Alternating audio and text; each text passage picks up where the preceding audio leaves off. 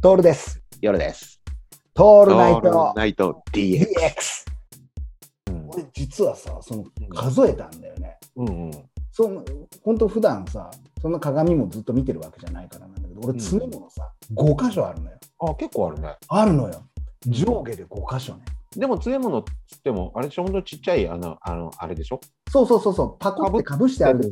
うん、ちょっとこう、やつだよね。そうそう、えぐったところにこう埋めておくっていう。うんうんで、見てさ、もらったのよ。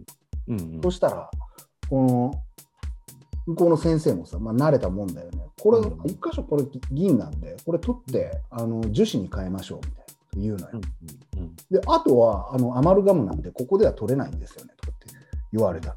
うんアマルガムっつって、うんなんじゃそりゃなんだけど、うんあの、水銀なんだって。うんで、す昔はそれを使ってて30年前ぐらい、今の、うん30年前ぐらいっていうよりも、今の30代以降の人は、それ使われてる可能性があるっていうのよ。うんで銀かアマルガムかなんかよくわからんのよ。で、うん要はね固形になってる水銀みたいなやつアマルガムは大丈夫なんだけど外したりしすするときにうんこの水銀が発生しちゃうんだって。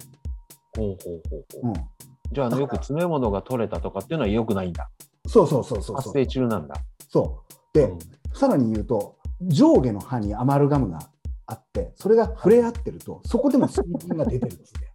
怖えよ怖えよね。で俺噛み合わせ悪いじゃん。うんうん気づいたじゃん。だから噛み合わせが悪い悪くなってて、うんちょうどいい感じでアマルガムが当たってんのね、上下で、当たってたんだ口の中で。で、これ、あの発生してる可能性があると。うんうんうん、早く言えやだよね、うんうんそんなこと。うん学校じゃ教えてくれなかったよね。あそれはくれねえよ。大学受験に出した方が俺いいと思うんだよね。っていうかさ、健康診断で言えやって思ったんだけど、俺健康診断20年ぐらい受けてなかったんだ。そうかそうか。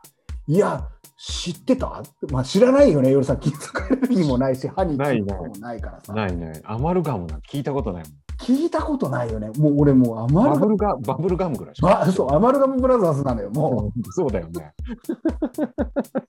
上と下でね。う、そうなんで、ウォンビーロングなんですよ。うんもう、どうしようって。で、これもね、うちじゃ取れないから紹介するっていうのよ。うんうん。で、あやっぱ専門とこじゃないとダメなんだそねうそうそうそう、そうなのよ。